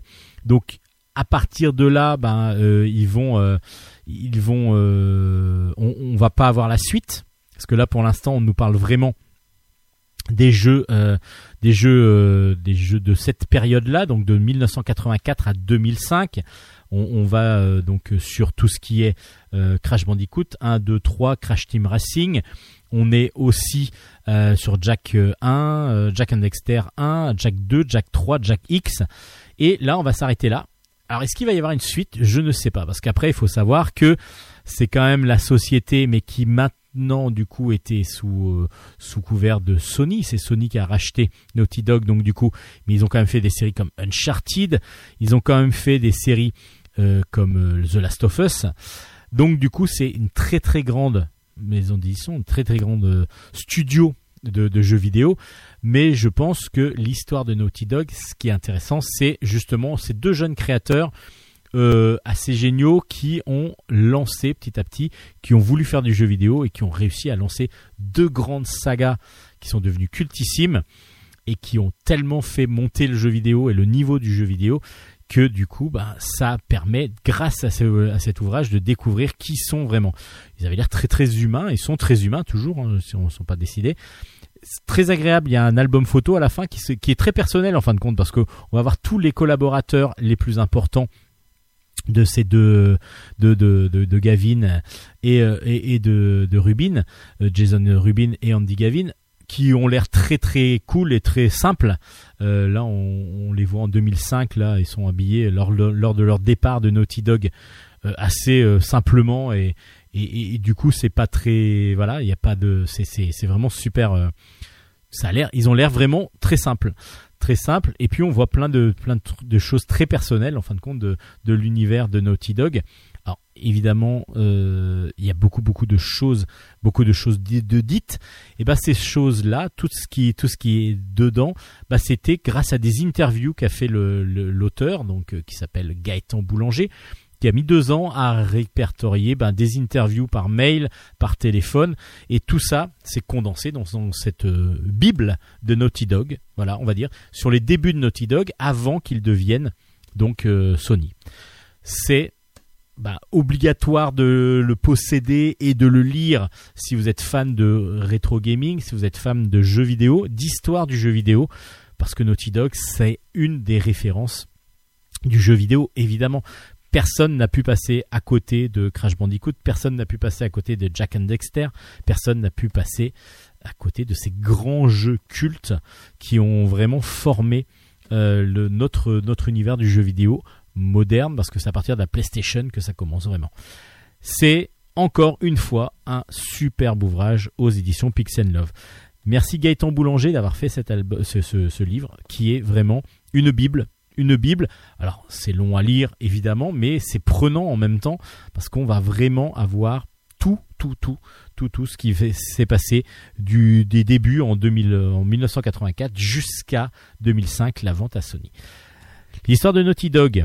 2000 de 1994 à 2005, la grande, la grandeur pardon, vient des débuts modestes de Gaëtan Boulanger aux éditions Pixel Love. C'est aussi une grosse recommandation de Bulle en stock. Celle-là, vous la lirez un petit peu moins vite. Enfin, vous aurez mettrez plus de temps à le lire exactement, parce qu'il y a beaucoup plus de pagination. C'est une pagination beaucoup plus grande qu'une qu'une bande dessinée, mais c'est vraiment super intéressant pour tous ceux qui aiment le rétro et puis bah, le jeu vidéo tout simplement, parce que c'est quand même l'histoire du jeu vidéo. Allez, c'est là-dessus que va se finir donc Bulle en stock cette semaine.